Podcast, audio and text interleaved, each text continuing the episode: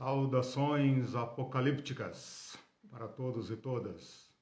Olha lá, hein? Saudações apocalípticas, de acordo com aquele sentido que nós estudamos na aula passada. Não vá pensar outra coisa, hein? Fizeram a, a tarefinha de casa? Bom, gente, bom dia a todos e todas. Sejam todos bem-vindos, todas bem-vindas. Estamos aqui nesse domingo, diretamente de Curitiba. Esse é o curso Apocalipse Pé no Chão, uh, segunda aula. A Irene está aqui ao meu lado para fazer a, a interação com vocês, para responder perguntas e, e a gente poder estabelecer então esse, esse diálogo. Eu vou uh, dar sequência já de imediato. Eu atrasei aqui uns minutinhos por causa de problemas na, na nossa rede, mas já vou dar início de imediato para gente aproveitar o melhor, uh, o mais possível, né, o nosso, o nosso tempo. Essa é a segunda aula. Na aula passada eu dei início ao curso. Uh, antes disso, nós tínhamos feito duas lives para apresentar o curso. É, na, na, no nosso encontro passado, eu falei sobre dois conceitos ou duas palavras importantíssimas para o nosso estudo e hoje vou falar mais duas. O objetivo da aula passada e também dessa aula é desconstruir uh, conceituações equivocadas que distorcem a nossa compreensão desta matéria. Na aula passada eu uh, expliquei a palavra apocalipse e a sua contraparte, digamos, a sua tradução em português que é revelação, explicando então que o Apocalipse grego, né, a palavra grega, e a palavra re revelação, que vem do latim, as duas palavras são equivalentes e indicam tão somente o ato de abrir os olhos para algo ou tirar o impedimento que está entre nós que olhamos e a coisa que está oculta. Ao falar assim, nós estamos já tomando de pressuposto uma uh, que há coisas ocultas, que há coisas uh, ou, ou, objetos, digamos assim, eventos, uh, sabedoria, às quais nós não temos acesso por nossos próprios meios, a menos que alguém revele. Ao dizer isso, Desculpem. Ao dizer isso, uh, nós estávamos nos perguntando, e terminamos a aula assim, o que está oculto que precisa ser revelado? Ou seja, o ato de revelar é isso: é tirar o véu dos olhos, abrir as cortinas do palco, limpar a névoa que está diante dos olhos, qualquer coisa que nos impeça de ver. A pergunta posterior a essa quanto ao significado, a pergunta posterior a essa seria o que nos está oculto. E então nós concluímos a aula passada uh, falando nesses termos. Que nós temos um pensamento equivocado, um pensamento do senso comum, de que nós dominamos o passado, a memória, uh, os eventos já passados estão no nosso uh, domínio, né? Os eventos passados estão no nosso domínio. E que o presente está sob o nosso controle. E então resta-nos, infelizmente ainda, né, não, não dominamos essa técnica, uh, de conhecer o futuro. Então é para olhar o futuro que nós precisamos de revelação. Essa é uma conceituação falsa, porque de fato nós não temos controle sobre o passado, nós temos uma memória muito curta e, mesmo assim, mesmo a memória curta da nossa vida ainda nos está oculta.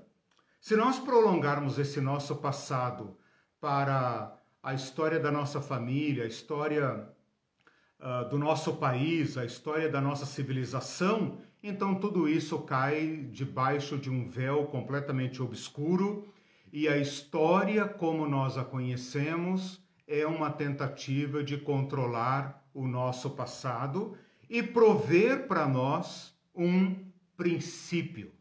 Por isso a Bíblia começa com essa expressão no princípio.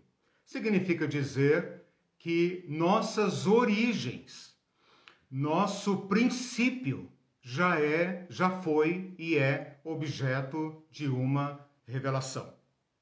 Então, isso para a gente limpar completamente o conceito de Apocalipse e o conceito de revelação. Porque quando a gente fala revelação, uh, especialmente no senso comum, as pessoas podem pensar imediatamente em alguém que adivinha o futuro. Né? Uhum. Eu vou lá na irmã da revelação, ela vai me mostrar o que vai acontecer e tal. Não, não é disso que nós estamos falando.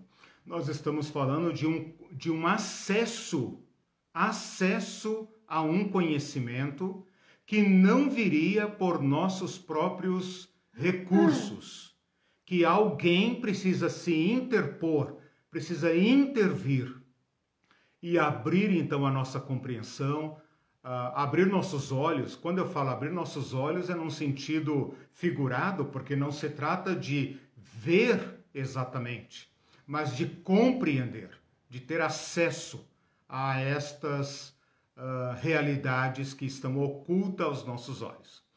Isso também se aplica ao presente. Pensa no Brasil de agora. Se a gente pensar apenas em alguns uh, fenômenos, né? não precisaríamos nem pensar no todo da realidade. Se a gente pensar apenas no governo federal, se a gente pensar junto com o governo federal a situação das igrejas, por exemplo, o comportamento das igrejas.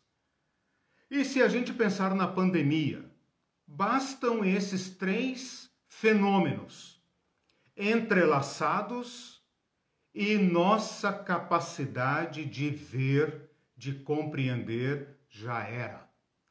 Se alguém não intervier, se alguém não intervir, intervier, se alguém não intervier, desculpa, é, e nos mostrar, nos dar sabedoria, nos dar discernimento, nós ficamos sem condições sequer de falar sobre o evento. Eu tenho estudado essas questões, tenho lido uh, uh, livros que falam sobre essas questões, tenho ouvido analistas ou seja, estou procurando conhecimento junto àquelas pessoas e aquelas fontes que seriam, digamos, as mais autorizadas. E acho que vocês têm a mesma impressão. Essas pessoas estão ficando sem fala. Elas estão dizendo: não entendemos. O que é que está acontecendo? É um absurdo. É um absurdo Nunca se viu, nunca se fez esse tipo de coisa. Por que, que eu estou falando isso? Para, de, para uh, desconstruir aquela ideia de que nós dominamos nosso passado, dominamos nosso princípio, nosso arquê, e dominamos nosso presente. E por enquanto precisamos apenas de que alguém nos mostre o futuro. Eu estou desconstruindo essa ideia e argumentando no sentido de que nós precisamos de revelação, de apocalipse, e agora eu estou falando nos termos corretos que foram uh, explanados na aula passada. Nós precisamos dessa intervenção, nós precisamos de um saber capaz de conjugar esses eventos e capaz de descortinar para nós aspectos que nós não somos capazes de ver sozinhos. Que nossos instrumentos, nossas mediações científicas, analíticas, não dão conta de explicar. Né? Às vezes as pessoas conseguem explicações parciais, né? Mas elas uh, fracassam com muita, uh, com muita é, frequência. Bom, uh, feita essa recapitulação, eu queria então hoje con é, conectar a aula passada com dois outros termos.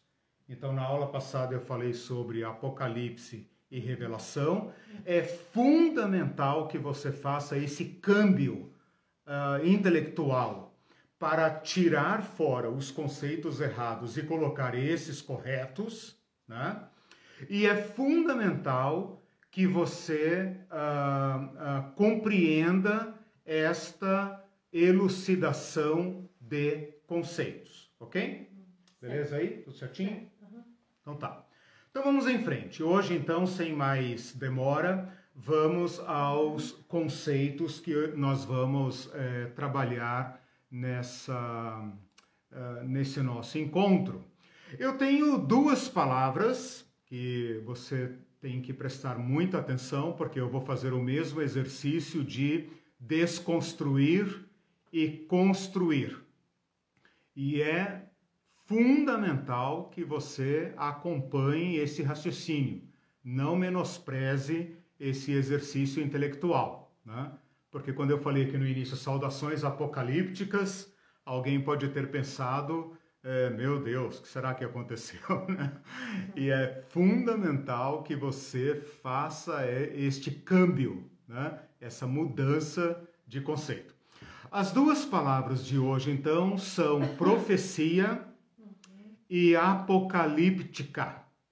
Então você pode pensar, ué, mas apocalíptica não é apocalipse? Já vamos tratar sobre isso. O objetivo é tirar o estudo do Apocalipse daquele exílio, daquele isolamento, e mostrar que ele está conectado com a igreja, com Jesus Cristo, com a tradição dos profetas, com todo o Antigo Testamento, ok? Então vamos lá, eu vou fazer o seguinte: eu vou falar sobre essas duas palavras, a palavra profecia, junto com profetismo, profecia, profetismo. Vou explicar por que, que eu uso a palavra eu não. Os estudiosos usam a palavra profetismo, porque ela significa uma delimitação. E depois, então, vou falar sobre apocalíptica, rapidamente agora no início. E depois, então, vou conectar essas duas palavras na história, porque nosso objetivo é ligar a tradição do Apocalipse com a apocalíptica e com a profecia, certo? Então, estamos fazendo um caminho para trás. Bom, primeira coisa, então, profecia. A palavra profecia não é uma palavra, digamos, de cunho exclusivamente religioso, né? Ah, as pessoas convivem com essa palavra, seja porque estão familiarizadas com o cristianismo, com a Bíblia, com o judaísmo, com o islamismo e com outras religiões uh, de mistério esotéricas. De qualquer forma, a palavra profeta, profecia, é, é, é do uso comum. E nesse uso comum, a palavra profecia está ligada à adivinhação do futuro. Assim como o Apocalipse está ligado a terror, caos, bombas, demônios, coisas escuras e terríveis, né? guerra dos mundos, a palavra profecia está no nosso senso comum ligada à adivinhação do futuro. Uhum. É interessante que a Bíblia, lá no início, lá no mais especificamente em 1 Samuel capítulo 9, tem uma explicação deste câmbio de conceito. Fala assim: vamos consultar o profeta, porque ao profeta de hoje antigamente se chamava vidente. Então percebam como a palavra vidente, que também é usada aí né, em diversas uh, em diversas técnicas de adivinhação, né, clarividência, não sei o que evidência, é, mancia, né? Uh, uh, como é que é? Não sei o que, mancia, é, necromancia, seja lá o que for, né? É, cartomante, mante, cartomancia. Tudo isso significa adivinhação do futuro ou capacidade de ver o que nós não podemos ver, porque nós somos seres históricos e estamos presos no presente. A palavra profeta, no seu sentido, então, correto, no sentido bíblico, no sentido do Antigo Testamento, então deixando de fora o conceito comum e geral de profeta e também o sentido que profeta possa ter tido em outras religiões, na religião judaica, que é a religião do Antigo Testamento, a religião pré-cristã, né, de onde descende o cristianismo, significa tão somente porta-voz. É basicamente isso. Porta-voz, subentendido, obviamente, de Deus. Então, portador de uma mensagem de Deus. Quando o antigo judeu falava, esse é um profeta, ele está dizendo, opa, esse homem ou essa mulher ouve a palavra de Yahvé e fala a palavra de Yahvé. Ouve e fala. Vê e fala. Então a palavra profeta significa exatamente isso. Nós poderíamos traduzir assim, né? A palavra hebraica para isso é nabi, nabiim, nabi, que significa pessoa separada, a ideia né, de uma pessoa escolhida por Deus para uh, transportar ou transmitir sua palavra. A palavra grega pro, diante, e fetes, de feme, que significa dizer. Dizer por alguém. Dizer em nome de alguém. Então, assim como a palavra Apocalipse significa o ato de revelar e não o conteúdo da revelação, a palavra profecia significa falar em nome da divindade, falar em nome de Deus. O que ele fala é outra coisa. E aí as pessoas associam o conteúdo da sua fala como sendo exclusivamente a predição do futuro. E na verdade, não é. Então, se você analisar os profetas da Bíblia, os profetas do Antigo Testamento, você vai ver que o que eles menos fazem, proporcionalmente, é prognóstico do futuro. Às vezes é denúncia mesmo. Claro. Então, a gente poderia fazer essa pergunta. Qual, se a gente pegar o conteúdo da palavra dos profetas e fizer uma proporção, né, uma análise uhum. do que eles Qual falam, uhum. né? do que eles falam, já vamos dizer isso. O que eles não falam, já vamos dizer também. Não estou querendo dizer que os profetas do Antigo Testamento não fazem prognóstico do futuro, não acessam o futuro.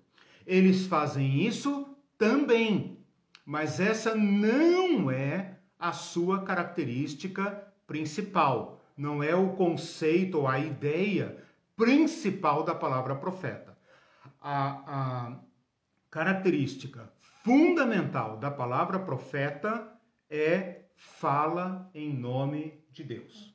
Toda a história de Israel pode ser contada em torno da profecia, ok? Então, é, essa seria a, a correção, a, a conceituação, né, ou a correção do conceito que nós precisamos fazer. Porque o Apocalipse vai se referir a este livro como profecia, né? Ele vai dizer do espírito da profecia e tal, né? Hum. Deixa eu ver aqui no capítulo primeiro, mostrar as coisas que devem acontecer. O próprio Apocalipse fala as coisas que são, né? As coisas que são e as coisas que hão de vir. E ele também se refere a esse livro como profecia e visão. Então, essa é a correção. O profeta não significa predição do futuro. Profeta significa aquele que fala a autêntica palavra de Yahvé ou a palavra reconhecida de Yahvé. Os judeus tinham grande preocupação em saber, fala da parte de Deus ou não fala da parte de Deus. Né? Quando Jesus pergunta lá naquele texto famoso de Pedro, das chaves dos céus, né? pergunta: Quem dizem as pessoas que eu sou? A resposta principal é: dizem que o Senhor é um profeta. Né? Ou seja, reconhecemos nesse homem a palavra de Yahvé, a palavra de Deus. Né? Uh, João Batista era considerado um profeta. Né? Ele fala da parte de Deus. E isso era embaraçoso para os judeus, ok? Jesus não vivia falando sobre o futuro. Exatamente. Nem Jesus, nem. É, né? então, vejam como parece simples o que eu estou falando, mas é uma higienização mental. É uma higienização mental você pensar. Existe um conceito amplo, geral, comum de profeta. Tudo bem. Eu não estou querendo dizer que a palavra profeta pertence a nós. Nem estou querendo dizer que apenas os judeus tiveram profetas. Estou querendo dizer que no Antigo Testamento e na tradição do Antigo Testamento e do Novo Testamento, já que tem tantas pessoas hoje se auto-intitulando profetas, é. né? Eu sou profeta de Deus na tua vida, eu vou profetizar na tua vida, profetiza para o teu irmão, fala isso, fala aquilo e tal. No meio dessa salada toda aí, eu estou querendo dizer o seguinte: o conceito de profecia no contexto judaico e cristão primitivo, cristão primevo, é portador da palavra de Deus.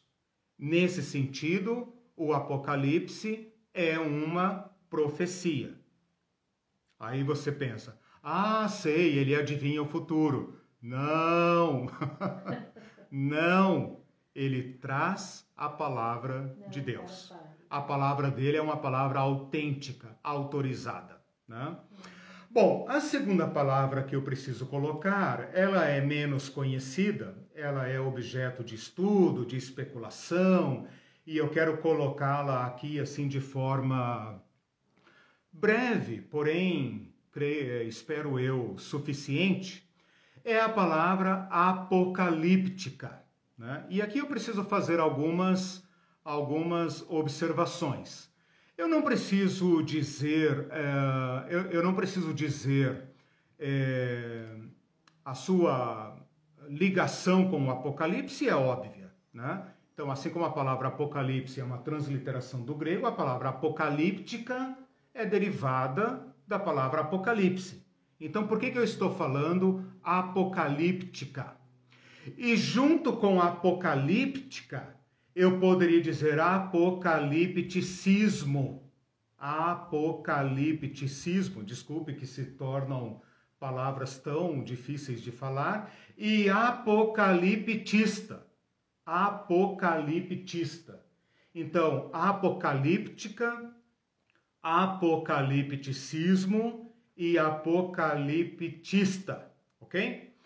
Bom, essa palavra apocalíptica, quando eu a disser a partir de agora, essa daqui eu não preciso corrigir, porque provavelmente você não tem um senso comum a respeito dela, ela é uma palavra mais, digamos, restrita a, a, ao estudo, né, à, academia uh, sobre o assunto, aos cursos de, de faculdade teológica e tal.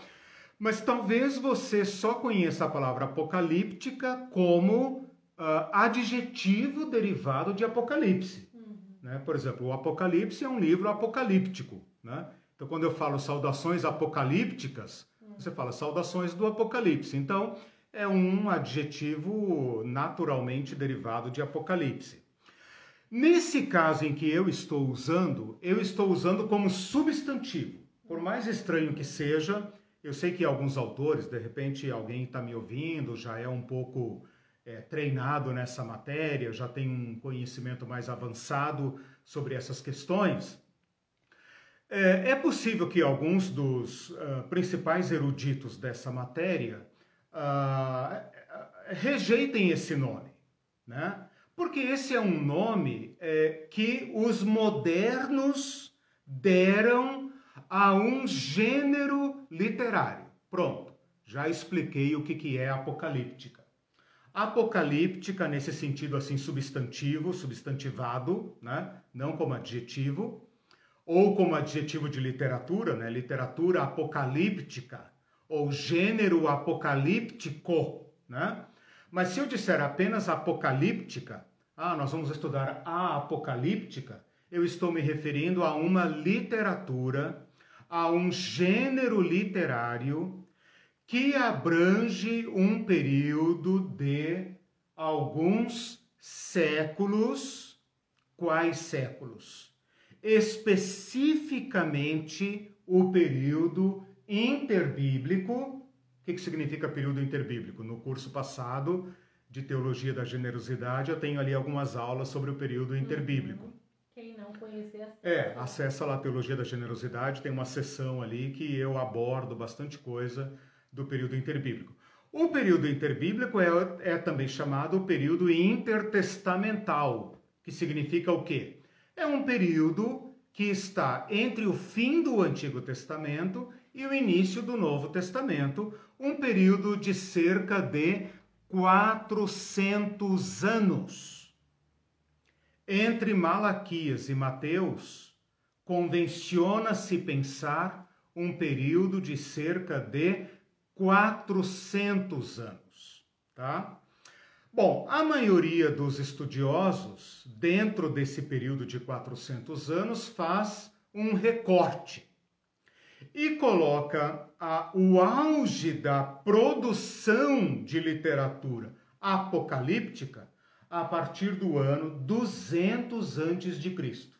Então eu peguei o período interbíblico, cortei no meio, né? 400 anos entre Malaquias e Mateus, reduzi a metade, vim aqui para o ano 200, dois séculos antes de Cristo, né? E uh, estou afirmando né, que esse é um período em que este tipo de literatura surgiu.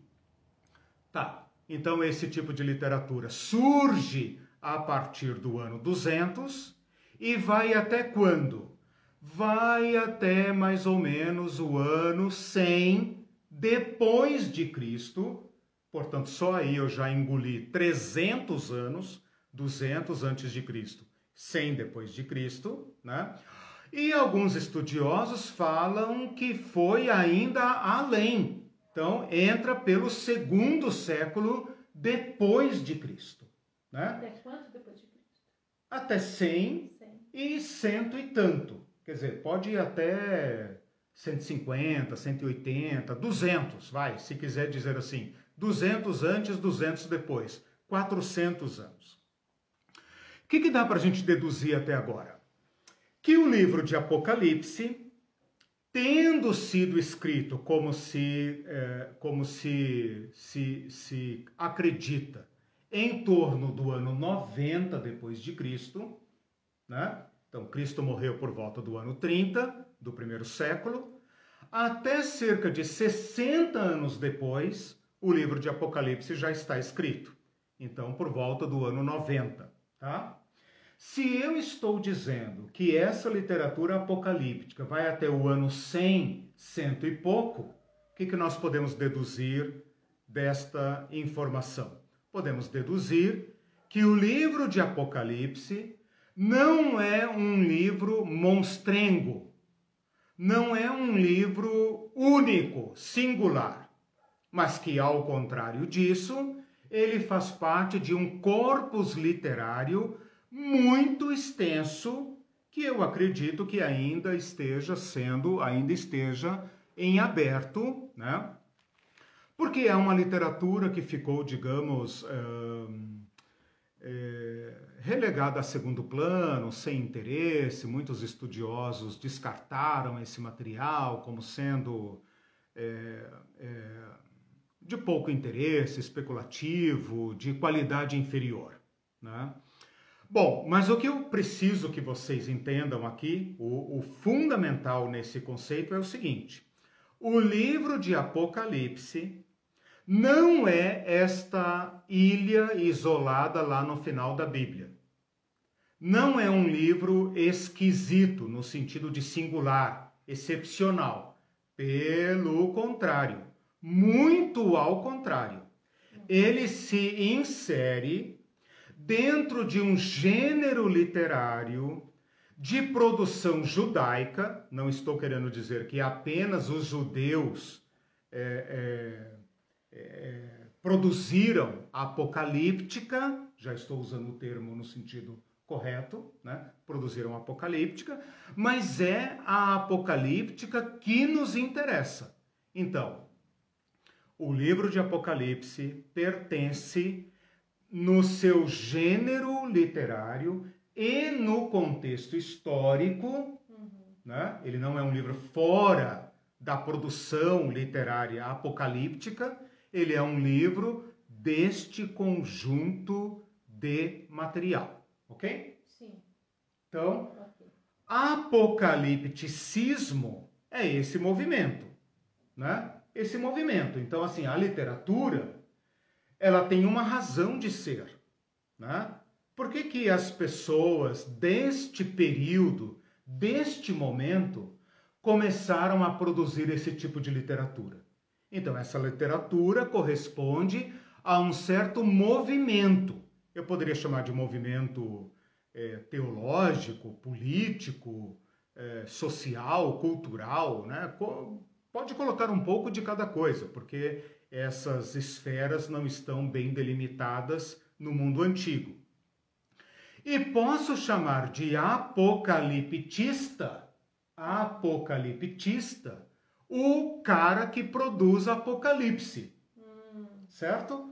Qualquer cara. Então tem vários Apocalipses. Mesmo que o livro não tenha esse nome, normalmente não tem. Aliás, nenhum livro tem o nome de Apocalipse, a não ser o Apocalipse de João. Se algum outro nome receber o, o nome de Apocalipse, é influência do Apocalipse de João.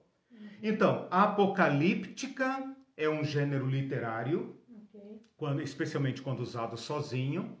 Uh, apocalipticismo é um movimento, e veja, olha gente, o que, que nós estamos falando? Um movimento que tem quase a idade do Brasil.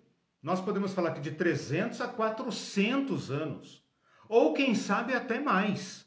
Quem sabe até mais, né? Eu, eu aceito perfeitamente que esse movimento seja ainda maior. Né? E estou definindo apocaliptista como o autor, qualquer deles, na maioria anônimos, né, que produziram é, esse material. Ok aí? Tá, você, mas você não está tá restringindo aos, a, aos estudos bíblicos de apocalipse essa apocalíptica ou não? É, não, é... não, não, não, não. É porque o Anivaldo está perguntando quais seriam os paralelos do gênero apocalíptico ah, sim, do sim. da Bíblia. Ah, sim, beleza. Ótima pergunta, claro, vamos entrar lá. Então, a, com essa intervenção do Anivaldo, eu já digo o seguinte. Como eu estou apontando que esse material é do período interbíblico, uhum. então todos eles estão fora da Bíblia.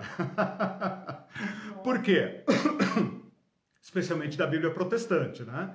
Na Bíblia protestante, nós paramos em Malaquias e quando a gente abre a página, a página seguinte, nós já caímos no mundo romano. A Bíblia Católica tem lá é, alguns livros deste período, né? Macabeus, Sabedoria, Eclesiástico, Judite, Tobias e tal, todos produzidos nesse período, mas nenhum deles é apocaliptista. Certo? Então, todo esse material ficou fora do cano. Isso tem lá suas explicações, né? Tem, tem suas, suas razões de ser, né? Eles próprios não se consideravam profetas. Eles próprios, né? Então é uma autodesignação de que eles estão num movimento uh, posterior aos profetas. Mas isso eu quero falar na sequência, quando eu falar da, da, uh, da, da história, né? Eu quero contextualizar esses dois grupos. Com respeito às características, a gente poderia dizer o seguinte: uh, normalmente o autor esconde o seu nome, né? Uh, por exemplo, você tem livros de Enoque, tem livro de Esdras, produzido muitos anos depois da morte de Esdras. Livro de Baruque, Baruque foi secretário de, de Jeremias. Tem livros de Moisés, livros de Isaías, livro de Abraão, livro dos doze patriarcas. Tem diversos livros, quer ver? Até anotei aqui alguns nomes, ó. Uh, todos eles estão por aí, tá? Não, não garanto que estejam em português, não é uma literatura que eu pesquise, né? Mas todos eles estão por aí. Você pode até encontrar em inglês e tal, certamente encontra. A Ascensão de Isaías, Apocalipse de Elias, Apocalipse de Abraão. Esses nomes são modernos, né? nomes que foram dados. Testamento de Isaac, Testamento de Jacó, uh, Testamento de Salomão, uh, Rolo dos Hinos, Oráculos Sibilinos, diversos uh, livros, Jubileus, Salmos de Salomão, uh, que mais? Testamento de Moisés, Apocalipse de Baruque, Quarto Esdras.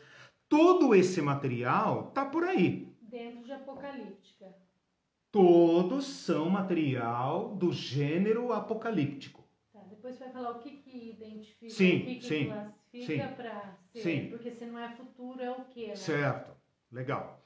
Então, o que, que eu falei até agora? Dei alguns exemplos de literatura apocalíptica todos eles produzidos dentro desse período que eu falei, alguns antes de Cristo, alguns durante a vida de Cristo e outros lá perto de João e até para frente, porque esse é um material não canônico. Então eu, eu, eu sei que tem livros aí, né, livros enciclopédicos, né, reunindo todo esse material, falando sobre esse material, ou, ou muita literatura de Qumran, né, dos essênios, que eu também tratei no curso passado, cai nessa classificação, tá? Então vocês percebem que a maioria deles está fora uh, das escrituras, fora do, do cânon, fora da Bíblia, tá? Porém, antes de falarem das características, porém, nós temos no Antigo Testamento e no Novo Testamento fora desse período delimitado, que é, que é fora da Bíblia, né? fora desse período, traços do surgimento de uma literatura que pode ser classificada como apocalíptica. Especialmente a segunda parte do livro de Daniel. Então, se você pegar o livro de Daniel, uh, ele é dividido em duas partes. A primeira parte é narrativa, prosaica, né? é a história de Daniel e seus amigos na corte imperial. E a segunda parte, exatamente a metade do livro, não em termos de é, conteúdo, mas em termos de capítulo, né? 12 capítulos, seis capítulos são narrativos, seis capítulos são uh, de um material que não é tecnicamente profecia, né? Daniel é chamado profeta, está no cânon dos profetas, uh, ele pode ser chamado profeta, não tem nenhum problema. Mas o material dele é muito diferente do que, por exemplo, o material de Isaías, o material de Jeremias, o material de Ageu, né? muito diferente. Então, a partir desta literatura e pesquisando de onde ela veio para fazer essa conexão com a profecia, alguns autores entendem que partes ou porções dos nossos livros dos profetas são apocalípticos, uhum. ou seja, o Antigo Testamento tem traços de apocalíptica, uhum. tá? Eu diria aí que, por exemplo, tem uma seçãozinha de Isaías, Isaías capítulo 24 a 27, que se você analisar bem, ele tem, é, é, é, ele tem características distintas. Ele é chamado o pequeno Apocalipse do Antigo Testamento, Apocalipse de 24 a 27. Fala dos terrores da terra, fala de terremoto, fala de mortandade, fala do sol, etc, etc, coisas assim. Você fala, cara, esse, esse cara, ele, ele viu alguma coisa, né? Ele, ele, ele, foi, ele teve uma experiência aqui fora da, da, da casinha, né?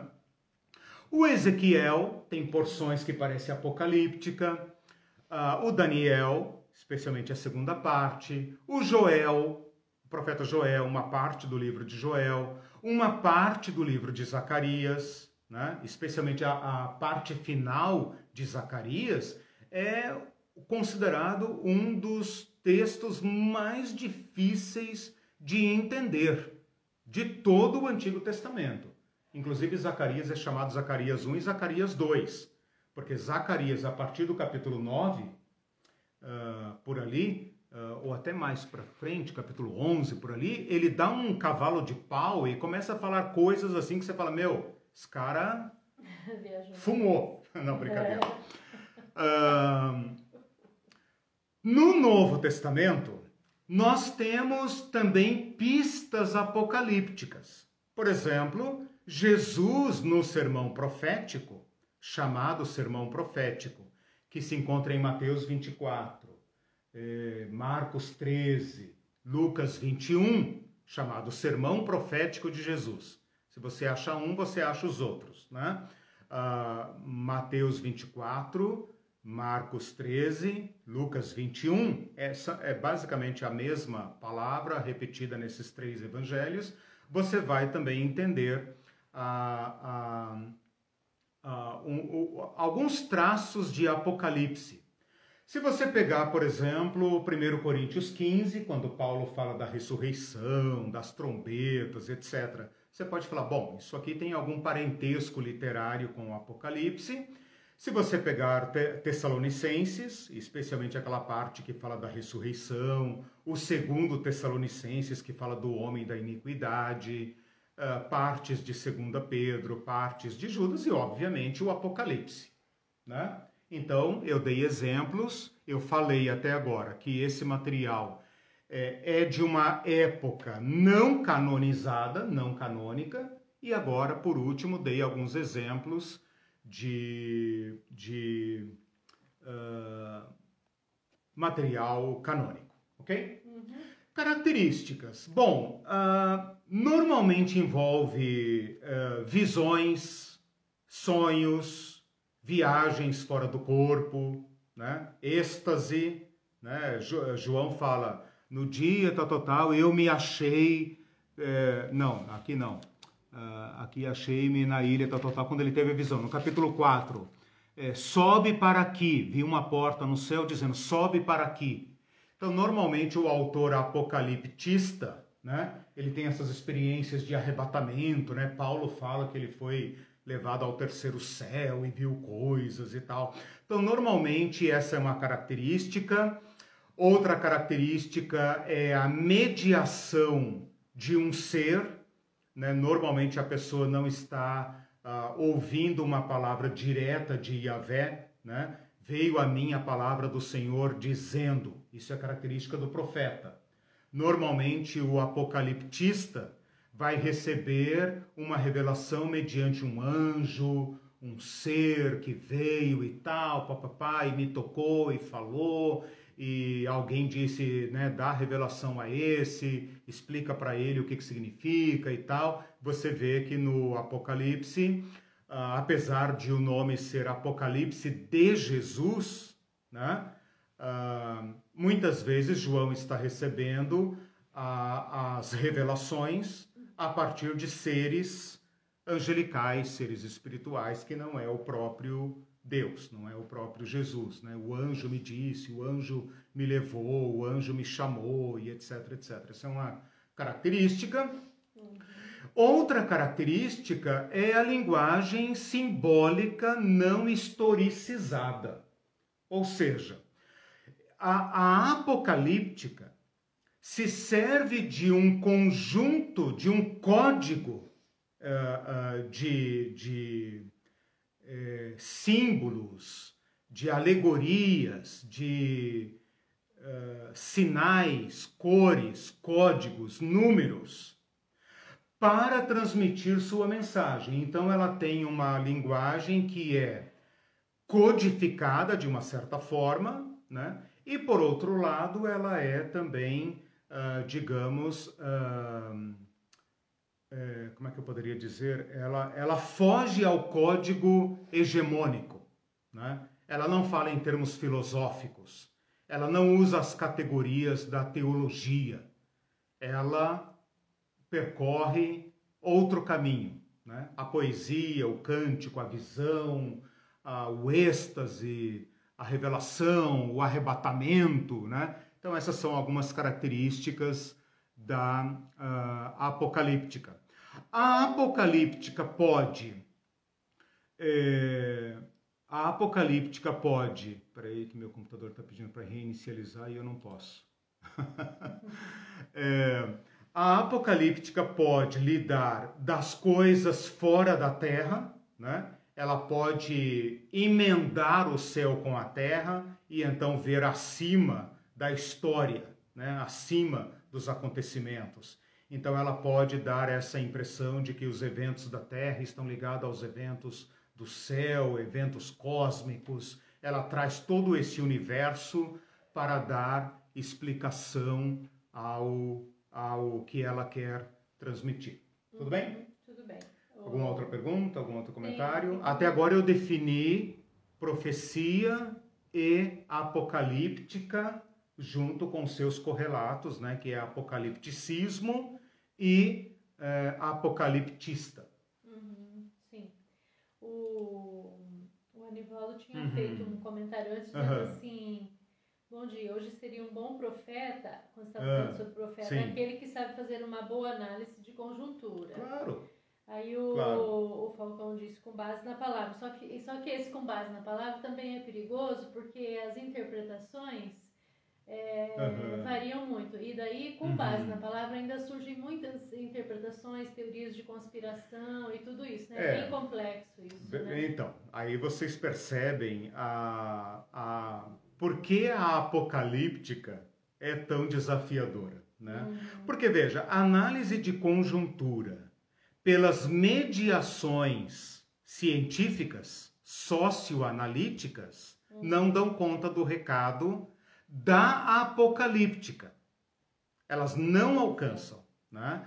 O que a gente, eh, eu ouço analistas, né? Comecei a aula dizendo que eu estou me debruçando sobre esses caras. Eu não estou apenas orando, né? Eu estou ouvindo sociólogos, eu estou ouvindo analistas, cientistas uhum. políticos. Né? O que eu percebo é que eles conseguem aquilo que nós conseguimos. Aquilo, aliás, nós, eu digo não nós, os, os, os não iniciados, os não treinados. Aquilo que é possível a nós humanos, que é fazer análise dos dados disponíveis. Mas se nós não vemos o todo, como que nós podemos dar conta da realidade? E é exatamente nesse ponto que entra o profetismo e o apocalipticismo. Tá? Esse, essa é a questão. Segura aí essa análise. É com base na palavra, é, sim, mas não exatamente no sentido que estou fazendo aqui apenas uma, uma, uma ressalva, né? Sei que o Falcão sabe disso, uh, mas para, para todos nós lembrarmos e para quem uhum. talvez possa né, entender uh, com algum equívoco, uh, ser baseado na palavra não significa apenas citar versículos bíblicos, porque as pessoas hoje disputam algumas questões assim: qual a base bíblica disso? Uhum. Cita o versículo aí, que versículo é, que você está. É, que versículo que você está usando para não sei o quê. O profeta uhum. e o apocaliptista escapam disso. Uhum. E ainda assim Sim. não escapam. Escapam no sentido, é, no sentido técnico, no sentido do controle do discurso hegemônico, da teologia. Existe uma certa briga aqui entre teologia e apocalipticismo, ah, é? porque a teologia é a que explica todos os dados. Uhum. Se Deus não se cuidar, ela explica até Deus. Então a teologia, nós temos que lembrar que a teologia né, vem, a teologia é um diálogo da fé, da revelação com a filosofia grega. E nós temos que lembrar que a filosofia grega é a mentalidade do império. Uhum. Não estou condenando a teologia, eu sou teólogo, né? obviamente. Uhum. Mas a teologia trabalha com categorias do discurso dominante. E a apocalíptica reivindica para si a liberdade. E mesmo assim, ela é fiel ao espírito da Escritura ela é fiel àquilo que João aqui no Apocalipse chama o espírito da profecia. Uhum. Né? Então existe aí uma certa tensão entre teologia e apocalíptica. Né? As más línguas dizem que é por isso que todo esse material foi varrido fora do cânon. Né? É claro que eu não concordo com isso. Eu acredito que a apocalíptica uh, está ligada a um contexto não profetista, né? E por isso nós temos apenas o Apocalipse de João. Por que, que nós temos o Apocalipse de João? Porque Jesus Cristo corrige as interpretações da profecia e corrige o apocalipticismo. Jesus frustra todos esses movimentos e lhes dá um novo sentido. Por isso, esse Apocalipse da Bíblia é chamado Apocalipse de Jesus Cristo. Revelação de Jesus Cristo. Eu sei, eu tenho a chave. Eu digo à minha igreja o que ela precisa saber para viver. Uhum. Né? Então, esse Apocalipse é canônico. Né? Os demais seguem seu curso aí nesse é, submundo, né? submundo onde sempre viveram. Né? Sempre foi uma literatura é, marginal, é, Deep Bible, exatamente, da Bíblia profunda, né? É. Sempre foi especulativo, né? E eles nunca reivindicaram para si nenhum outro status a não ser isso mesmo, né? Eles tiveram lá sua importância e tal, mas é isso que eles uh, concebem para si mesmos. O Celso fez um comentário uhum. quando você estava falando sobre a palavra profecia. Ah, disse: a palavra profecia não porta o futuro, ela porta a palavra de Deus. Foi bom dizer isso, pois já derrubamos um ídolo qual seja o futuro determinista já traçado por Deus Isso. sem possibilidade de alteração. Isso, perfeito. Muitos se Porta esquecem, a palavra de Deus, perfeito. Muitos se esquecem que o Deus Trino paira acima, para além da história. Isso. Mas quem está alienado pelas produções espetaculares do Apocalipse fica contando chifres da besta, uhum. ao passo que homens com espírito de besta já causaram muitos males no curso da história, é. que nós estamos vendo é. presentemente. Né? Essa correção é fundamental, sabe? É fundamental. O que eu falei até agora sobre Apocalipse, revelação e profecia é fundamental, senão você não entende a Bíblia. Uhum. Né? E a palavra apocalíptica é pouco conhecida, não, ninguém vai falar sobre isso na igreja, isso é matéria exclusiva de, de curso teológico, e olhe lá, né, se não for cursos de pós-graduação, uma matéria que ninguém dá a menor importância, mas eu preciso apenas que vocês saibam, quer dizer, tudo isso que eu estou falando é importante, mas é fundamental que você entenda que o Apocalipse está ligado a um corpus literário, a um gênero literário. E isso diz alguma coisa sobre a nossa dificuldade de lidar com ele. Né? Uhum. O Anivaldo, você já uhum. fez isso? Eu tinha falado, ele também uhum. falou seria bom elucidar as características do gênero. Ah, sim. já fez isso? É, fiz, deixa eu ver se eu tenho aqui mais alguma coisa, mas basicamente é isso, embora haja muita discussão a respeito. Né? Ah, uma coisa importante, uma coisa importante que eu preciso falar ainda nessa parte de elucidação do conceito.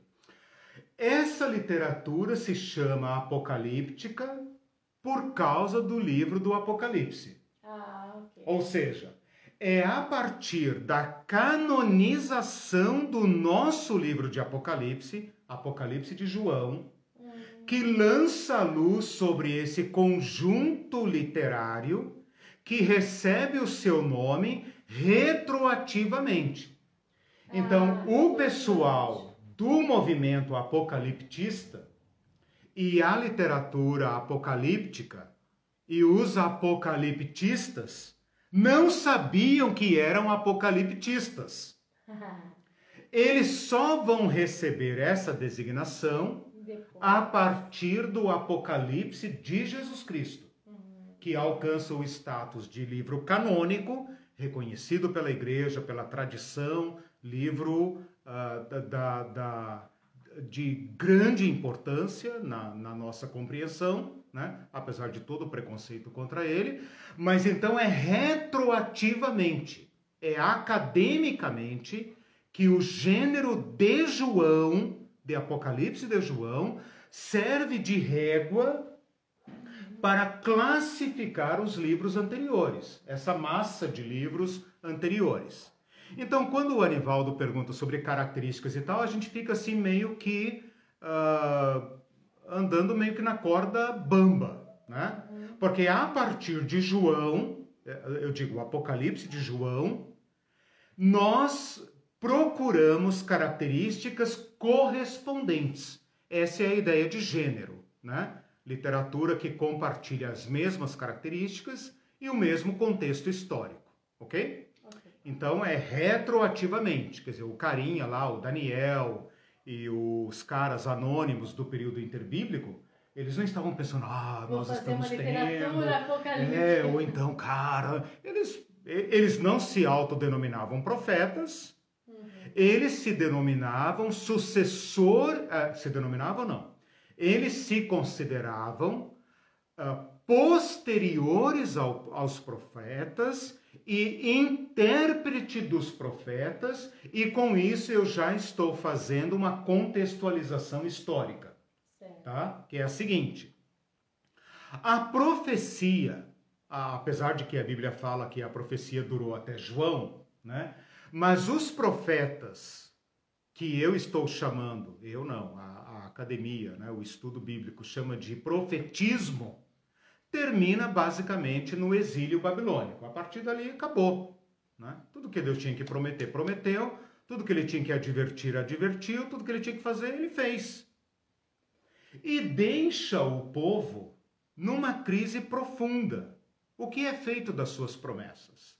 Esses apocaliptistas são estudiosos das Escrituras que estudam os profetas e tentam entender o sentido como eles não conseguem uh, conectar, olha que isso aqui é muito importante, como eles não conseguem conectar a profecia com o pé no chão, o que, que eles fazem?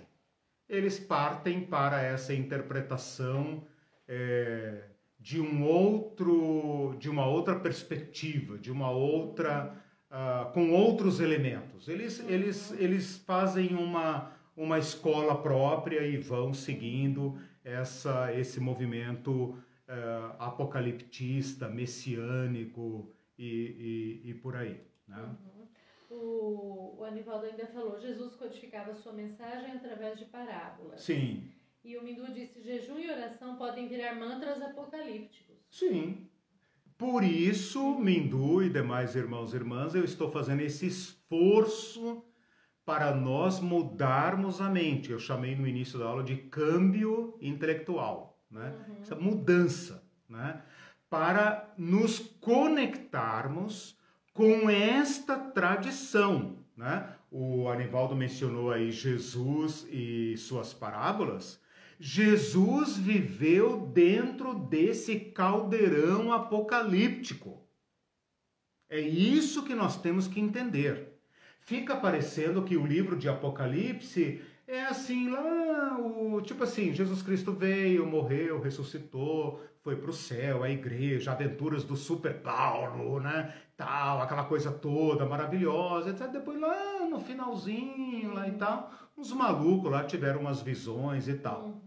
Uhum. Tá o objetivo desse exercício o objetivo da primeira aula e dessa aula é mostrar que o Apocalipse invade toda a vida da igreja, invade todo o ministério de Jesus, invade o período interbíblico e entra pelo Antigo Testamento até, até Salmos.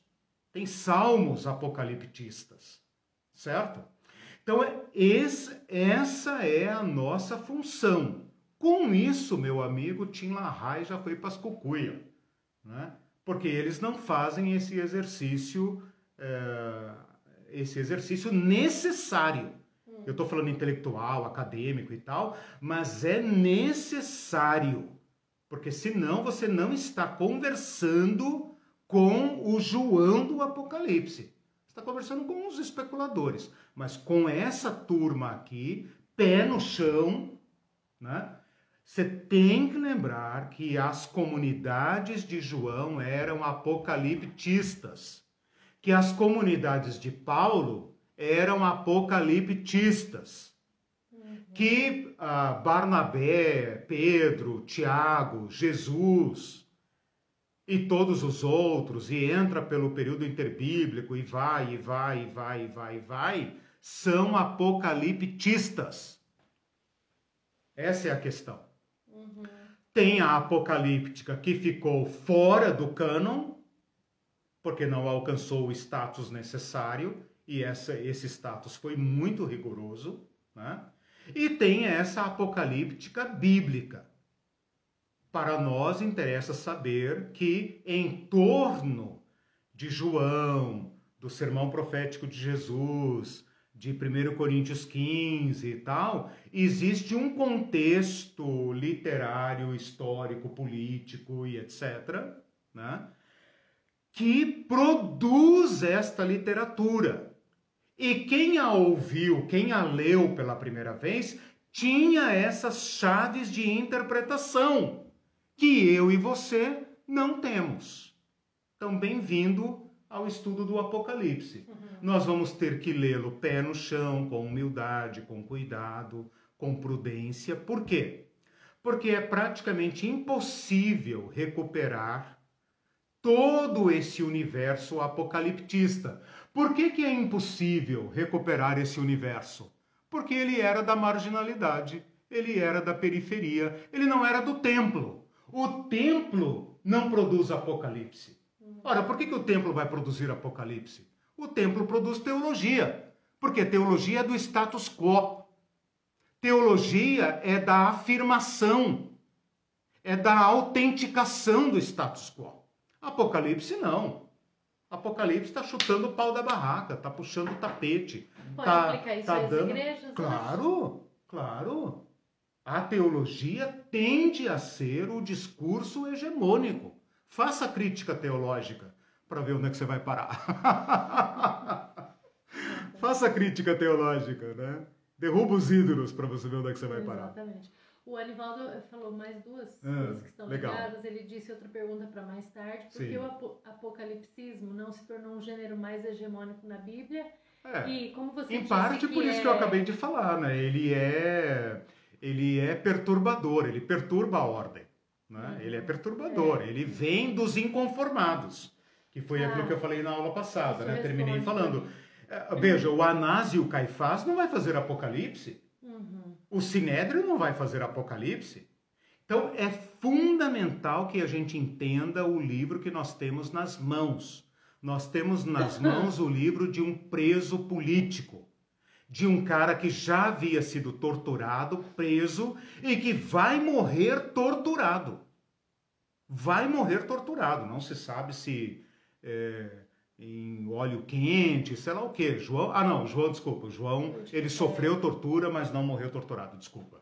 É, ele sofreu tortura, ele foi ah, extremamente machucado, mas ele é considerado o único, né, o único dos doze que não, que não morreu é, violentamente, morreu é, uhum. de morte natural.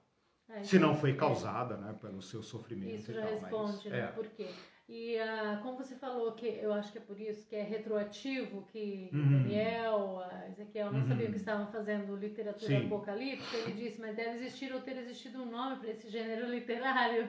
Não hum, se sabe, né? Não sei, porque, é, é, veja, como a gente está trabalhando com categorias modernas, né, sobre um material antigo, Aqui a gente entra assim numa, numa discussão muito muito como é que é? especulativa, né? Uhum. Que escapa aos nossos objetivos, né? Por exemplo, vou, vou, dar só um exemplo, né? O caso de Daniel, né? Do livro de Daniel.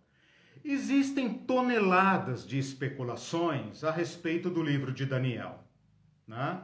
Inclusive que Daniel não existiu. Daniel é um mito, uma lenda. Né? A maioria dos estudiosos modernos uh, diz que o livro de Daniel foi produzido no segundo século antes de Cristo, durante o período dos Macabeus.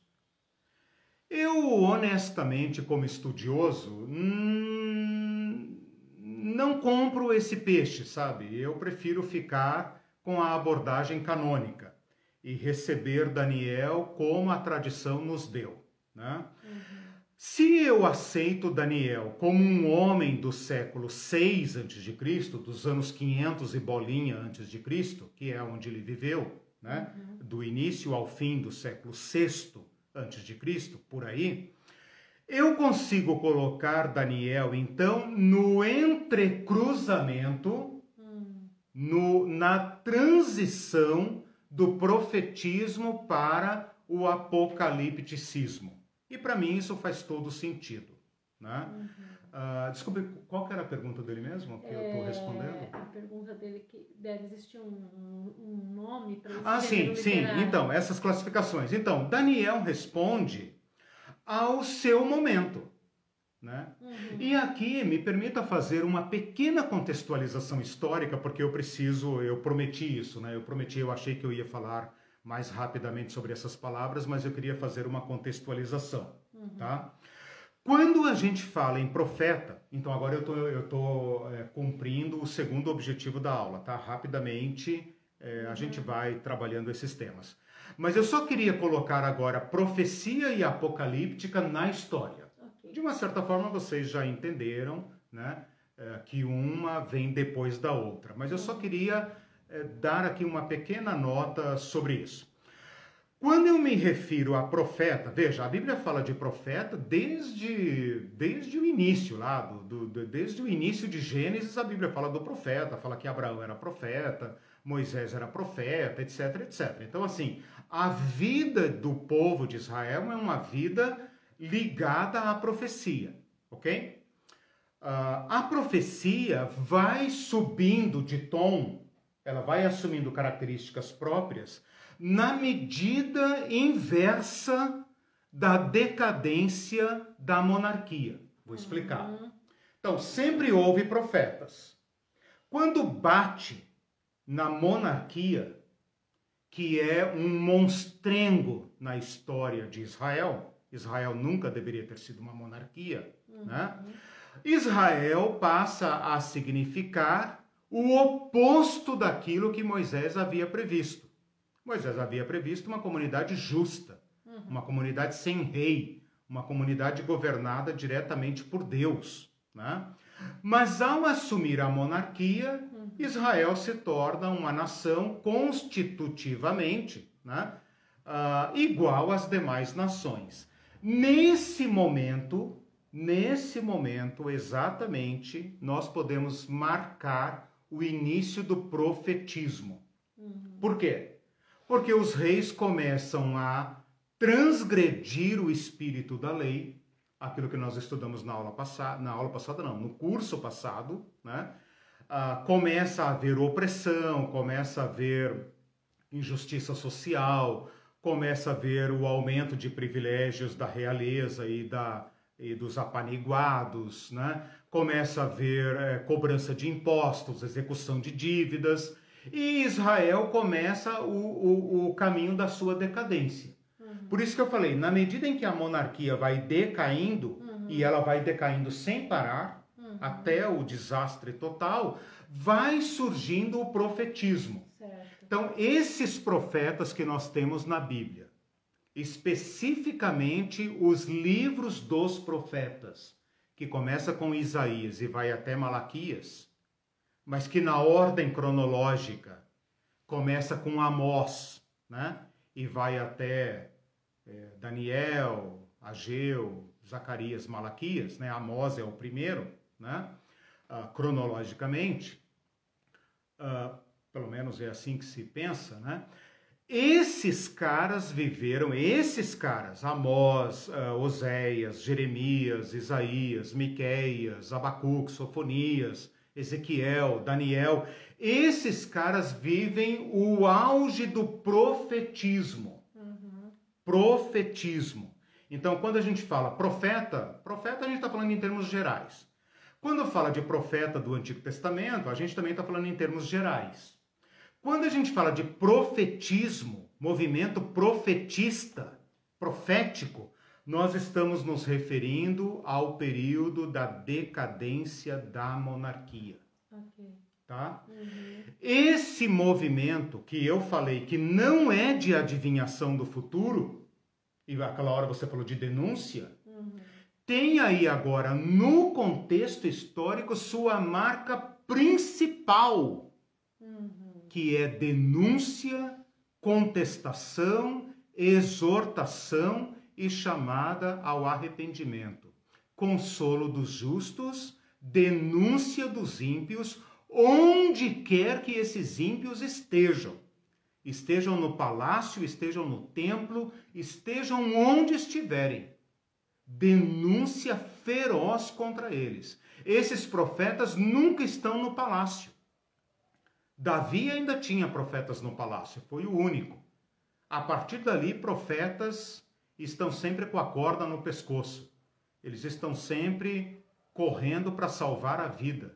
Eles denúncia? são denúncia, contestação, exortação, é, é, é, chamada ao arrependimento, consolo dos justos. Né?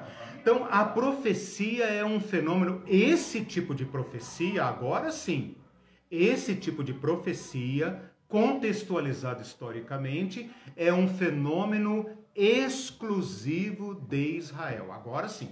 Agora nós uhum. fechamos o, o leque. Né? Então, eu posso falar de profeta no mundo inteiro, na história inteira, em todos os povos. Aí eu fecho o foco para o profeta do Antigo Testamento. Eu já falei que ele não é adivinho, que ele é porta-voz de Iavé. Uhum. Então, Abraão foi um profeta, Moisés foi um profeta, é, José, José do Egito pode ser chamado um profeta, né? profetas, Samuel, Elias, etc, etc. Só que eles vão numa formação que vai alcançar o seu auge quanto mais baixa estiver a, a, a situação da monarquia e da monarquia do povo. O desvio, a apostasia do povo de Israel. Surge aí esse movimento poderoso que nós chamamos de profetismo. Esse movimento, esse movimento, a partir dos anos 700 e bolinha, você vai encontrar muito aí na internet o profetismo do século 8 antes de Cristo. Século 8 antes de Cristo significa os anos 700 e bolinha, que conta para trás. Sim, né? Então, os, os do, do século 8, século 7, século 6, que alcança o Daniel, né? e os outros ali pós-exílicos, né? também, claro, né, como sendo assim os últimos grãozinhos da, do movimento, né, as últimas rebarbas do movimento, este movimento é exclusivo de Israel. Esse movimento é exclusivo. É, eu deixo aqui como sugestão para vocês pesquisarem uma expressão que foi chamada era axial. Axial vem de aixos acho que é isso, aixos, é eixo, em português, eixo, né? Um eixo. É considerado uma época do mundo em que o mundo inteiro deu um grande giro. É um fenômeno que foi percebido por sociólogos, filósofos, hum. especialmente Karl, Jasp Karl, Karl Jaspers, pô, eu treinei a pronúncia e errei. é Karl Jaspers, alemão. Uh, é, se não me engano, é dele a criação dessa. Escreve Jaspers, né? Uhum. É, se não me engano, é dele essa expressão. Uma era axial. Ou seja, uma era de alguns séculos é, antes de Cristo, em que o mundo deu um grande giro em todos os sentidos filosófico, cultural, religioso. O mundo deu uma deslanchada. Seria assim. Uhum. A contribuição do povo judeu está no profetismo. Eu sempre digo isso para os meus alunos, porque a gente trata os profetas assim como se ah, tem que ler esses livrinhos aí e tal. Para o conjunto da história universal, os profetas de Israel são uma revolução, uma revolução teológica, filosófica, política, social, cultural, que antecipa a vinda de Jesus Cristo. Por uhum. isso a profecia dura até João. Uhum. Porque João é a encarnação, digamos assim, desse profetismo denuncista de Israel, contestador, acusador que chama ao arrependimento e é João Batista. E Jesus então é o é o grande desfecho desse movimento. Por isso Jesus é é reconhecido primeiramente como Nossa, profeta. É incrível isso, né? porque a gente não, não vê os livros dos não, profetas não. É, do Velho Testamento com essa importância, Sim. né? Desse... Primeiro a gente acha que eles só adivinham o futuro. É. Segundo, os caras hoje falam, profetiza pro teu irmão isso. e tal, eu sou profeta de Deus na sua vida, eu vou liberar uma palavra para sua vida. É essa lixaiada que, que ficou para pro, os cristãos, né? Mas veja, é, o meu objetivo aqui é conectar conectar esse movimento profetista, profetista dentro do conceito que eu estou pondo. Joga o resto fora, Sim, por favor. Falar da parte né? de Deus. Esses caras que falam do chão, eles falam do chão. O Senhor quer balança justa, comércio justo. Uhum. O Senhor quer que você proteja o órfão, a viúva, o pobre. É sempre a partir do presente. O Senhor quer que a justiça corra como ribeiro. Uhum. Parem de sacrifícios inúteis, diz Isaías. Fechem as portas do templo. Isso é absolutamente revolucionário uhum. e é preparatório para o caminho do Senhor. Preparem o caminho do Senhor, porque o Senhor é o espírito da profecia. E é ele que está falando agora no Apocalipse. Então, o Jesus do Apocalipse é o Jesus de João, de Pedro, de Paulo, de Barnabé, de Tiago, de Pedro. É o Jesus do Evangelho e é o Jesus predito pelos profetas. Agora nós estamos conectando. E onde entram então os apocaliptistas? Os apocaliptistas entram nesse vácuo profético entre Malaquias e Jesus, porque o povo de Israel estava sofrendo angústias profundas entre a promessa de Deus e a realidade vivida. Hum. Então, este, uh, esta crise, esta panela de pressão terrível entre as promessas de Deus e a realidade uh, fecunda o apocalipticismo. Então, o apocalipticismo é o grito da senzala. O apocalipticismo é aquele cara que se recusa, se recusa a se acomodar à situação. Se recusa e também se recusa ao, à apostasia. Porque quando a situação se torna insuportável, você tem duas opções. Ou você se acomoda, ou você apostata. Né? Ou você fala, ah, é assim mesmo, o sacerdote está lá, Deus deve estar tá aí, Deus deve estar tá lá no templo, a gente tem que ir no templo, tem que pagar o dízimo, tem que fazer, tem que se acomodar. As coisas são assim como são. São assim como são. Uhum. Teve alguém que falou aí, acho que foi o, o Anivaldo, alienação, né? Eu quero pegar essa palavra para encerrar aqui essa minha reflexão. Então, olha só. O profeta é aquele cara que fala: você não vai dormir, cara. Você não vai se acomodar.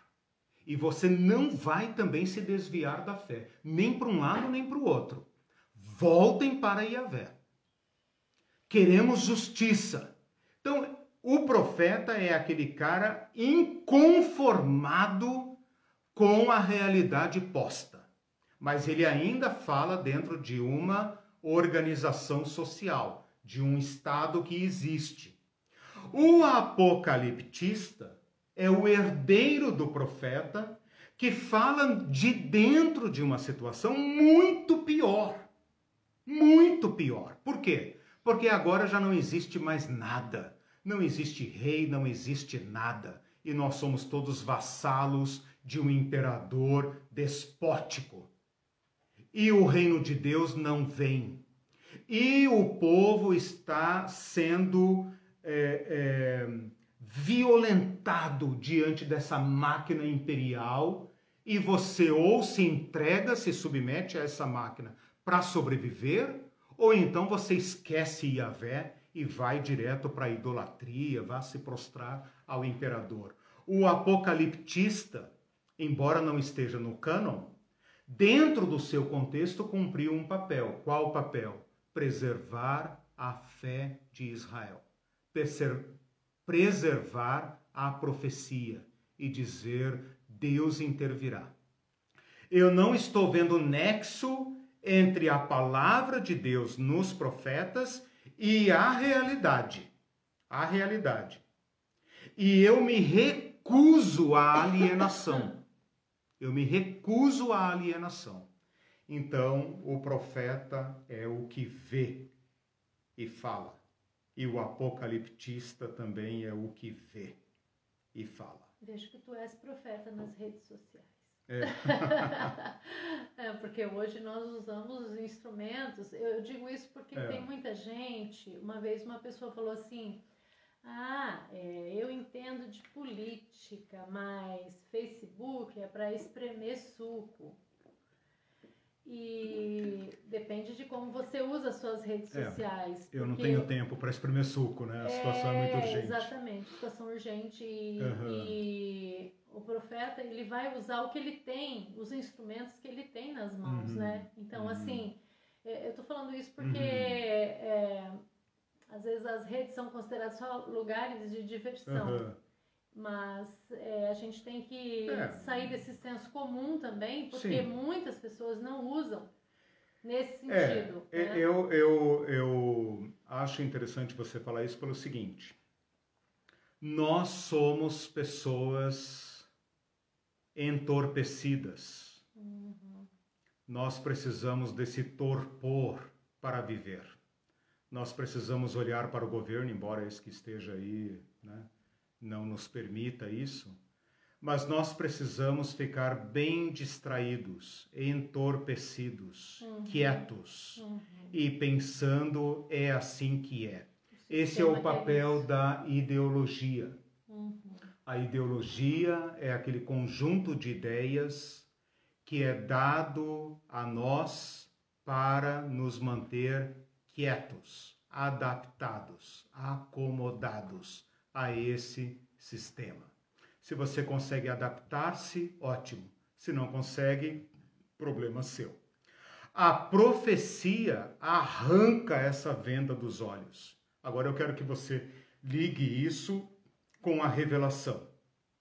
A profecia é a denúncia passional para dizer outro mundo é possível. Não é aceitável que pessoas pereçam e morram de fome ou por falta de oxigênio. Não é aceitável. Esse é o papel do profeta, que denuncia, que incomoda, que arranca o conforto das pessoas. E o apocalipsismo é o seu sucessor. Quanto maior o caos, mais apocaliptista uhum. é a nossa missão, no uhum. sentido de denunciar esse estado de coisas que nos adormece, que nos narcotiza, que nos entorpece, uhum. para dizer não, outro mundo é possível. Uhum. Padre Júlio Lancelotti, nessa semana, com a sua marreta quebrando pedras embaixo do viaduto em São Paulo é um, é apocaliptista. Uhum. Sim, dentro disso que É um gesto profético, Sim. É um ato messiânico, é um ato crístico. Uhum. Muito inteligente. Muito inteligente. Além de tudo, muito inteligente. Uhum. Porque para todos os outros milhões da cidade de São Paulo, eles pensam: é assim que é. O que, que eu posso fazer? O que eu posso fazer? É assim que é. Quem pode lutar contra essa besta que está aí e que quer nos ideologizar para que fiquemos quietos? Então, aquele gesto do padre Júlio Lancelotti é um gesto apocaliptista. Toca a nossa consciência e fala: o que essas pessoas estão fazendo na rua? O direito básico a um teto? O direito básico a ter três refeições por dia? O direito básico a mandar seus filhos para a escola? A deixar seus filhos na creche enquanto eles vão trabalhar? Né? Isso toca a nossa consciência. Isso é ser profeta, segundo a Bíblia, e é ser apocaliptista, segundo a Bíblia. Não importa se a situação vai ficar pior. Uhum. O gesto humano solidário que toca a nossa consciência é missão da igreja.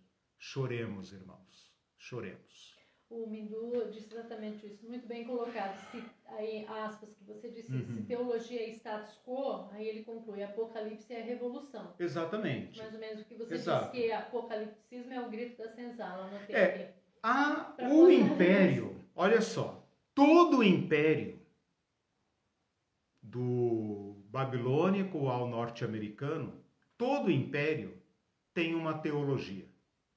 Uhum. Implícita ou explícita, ele tem uma teologia. E todo sistema religioso estável se compactua com ele. Todo o império teve a sua própria religião. Espero que a Igreja Evangélica Brasileira não esteja fazendo o papel de profeta da besta, porque a besta terá seu falso profeta. Né?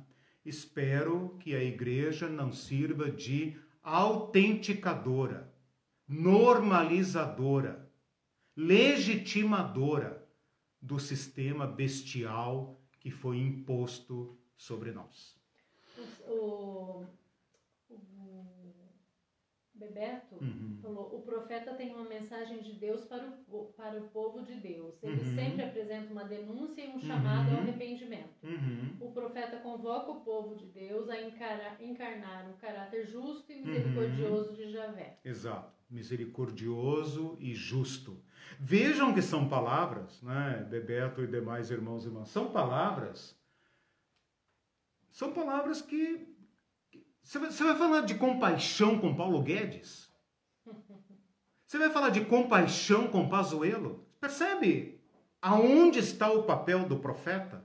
Do profeta de Iavé?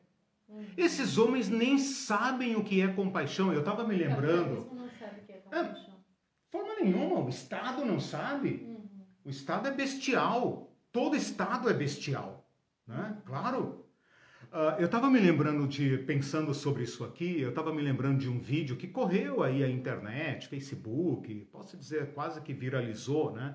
Para quem tem interesse, de uma Índia, uma Índia que foi levada numa comissão no Congresso, né, não no, no, salão principal do Congresso, mas naquelas salas de comissão, uhum. e está lá o Rodrigo Maia, né, cercado de deputados, uhum. etc, etc, e a indiazinha, com seus trajes típicos, né, quase que seminua, né, é, precariamente vestida, ela bate na mesa e fala com indignação, com, com paixão, com patos. Né? Com paixão, ela fala com paixão, né? Com paixão.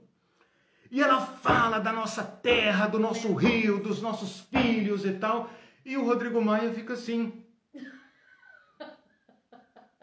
Eu fico pensando, cara, como esses homens de Brasília podem entender de, de, de filho de índio, de rio sagrado, de terra. Percebam então a importância da profecia e do Apocalipse. Né? Embora sejam é, literaturas diferentes, etc., o Novo Testamento então tem esse livro, Apocalipse, que está ligada a um movimento enraizado, né? está ligada a um, um profícuo e fecundo movimento de resistência, de denúncia, de, de chamado ao arrependimento. Esse é o livro de Apocalipse. Né? Compaixão, justiça, os justos, que lavam suas vestes na, na, na, no sangue do cordeiro, a vítima imolada, porque tinha compaixão e porque praticava a justiça. Então nós temos que fazer essa conexão entre os profetas do Antigo Testamento, o profetismo, o apocalipticismo, Jesus Cristo, a igreja, o Apocalipse de João e nós. Tá tudo com o pé no chão, né? Tá tudo com o pé no chão, tá tudo na, na, no chão da vida. É, nosso horário está avançado, eu vou ler os já? últimos okay, comentários. Já vou fechando aqui. E daí, depois que eu todos, você vê o qual você quer comentar. Tá. É, o Celso disse: o movimento profetista foi tão importante, expôs violência, desigualdade, falsa religiosidade. O que choca hoje é ter que se virar para o irmão no culto e profetizar. Emprego, casa e casa própria. Exato. Se for emprego e casa própria, ainda tá bom. Porque às vezes é porque o irmão ainda não tem coisa básica, mas às vezes é. não é isso, às vezes são coisas mais. né? É, é. é carro piores, novo, piores. né? coisas. É, é, é, o, é, o, é, a, é a profecia. Bom, é. já, já deu para entender. Aí ele disse: que horror disso, é pavoroso, é, medonho. É, o é. profetismo para egos à procura do melhor dessa terra. E o Mindu falou uma frase que eu achei sensacional. É, o inconformado apocalíptico quer mudar a realidade social na Terra.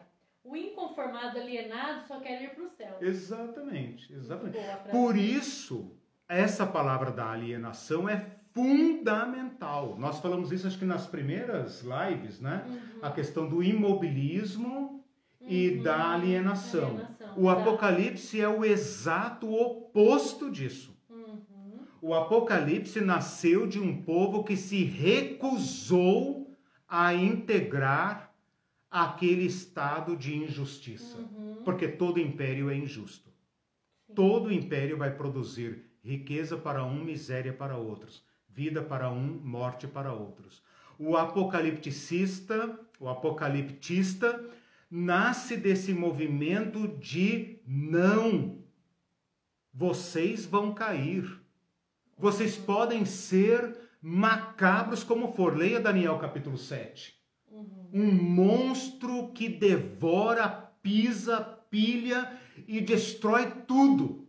Mas vocês vão cair e o reino será dado aos filhos dos humanos. Uhum. O reino será dado aos santos do Altíssimo, aos profetas do Altíssimo. Vocês vão cair. Ora, essa é uma palavra mobilizadora, como diz o. Eu estou lendo essa semana por recomendação do meu amigo Alexandre Klein, que se não estiver aí agora vai estar depois. Um abraço, Alexandre. É, um livrinho do Walter Brueggemann, é, americano, uh, americano, porém desalinhado, anti-imperialista. Tem que explicar, né? que escreveu um livrinho chamado Imaginação Profética, eu vou depois colocar ali para vocês como sugestão. Ele fala assim: a palavra profética é energizadora. Energizadora. É isso daí. Então é o oposto da alienação. O que aliena é o império. O império que quer te manter consumindo ou trabalhando. Não reclame, trabalhe né? Ou então compra um novo lançamento, compra isso, compra aquilo, vá se enchendo de placebos e tal para suportar aquilo que você não quer ver. O profetismo arranca a venda dos nossos olhos.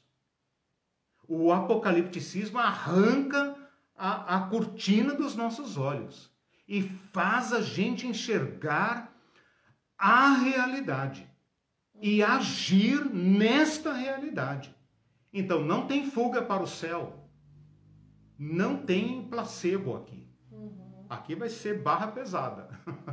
o Guilherme Falcão está dizendo obrigado por ampliar nossa visão. Legal. E o, a Claudete, eu me recuso à alienação, amém. Isso. Vai e... sofrer, mas é o patos. É, né? Jesus sofreu. Nossa, né, o Walter Brueggemann fala muito sobre isso. É, realidade é sofrimento. Nós somos a, a sociedade do analgésico, né, Pastor Falcão, uh, que é psicólogo, né? Nós somos a sociedade do analgésico. Uhum. O Apocalipse nos chama ao patos, uhum. né? E o patos é sofrer. E sofrer não apenas por si, pelo outro, como Jesus, né? Uhum. Então nós vamos ter que uh, acordar sair do torpor. É, duas últimas perguntas e hum. a gente termina. É, uma minha e uma do Múcio, uhum. Maciel, ah, legal. que está assistindo, seu, seu colega de trabalho. É, Eliseu. Esse, esse eu vou responder com sotaque mineiro. Eliseu, você considera o Brasil um país cristão? Por mais que afirmemos que sim, hum. por aqui acontece tudo ao contrário do que Jesus pregou. ah, bem-vindo à realidade. Detecção da realidade. Desprezo aos pobres, racismo, violência contra as mulheres e outras atitudes nossas. Faz pensar que não entendemos nada sobre amar o próximo como a si mesmo. E daí eu vou fazer a minha pergunta também. Ah. Você acha que, baseado até nessa hum, pergunta hum. que ele está dizendo, você acha que dessas injustiças e violências, uhum. você acha que o papel ainda, o profetismo ainda deve ser praticado, claro, então, claro, hoje? Claro.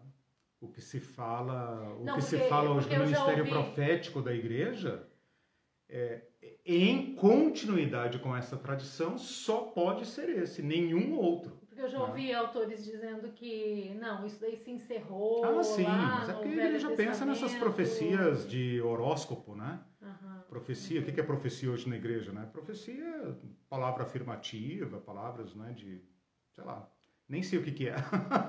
é. Eu só conheço esse livro. É. Agora, muito é pra você ver.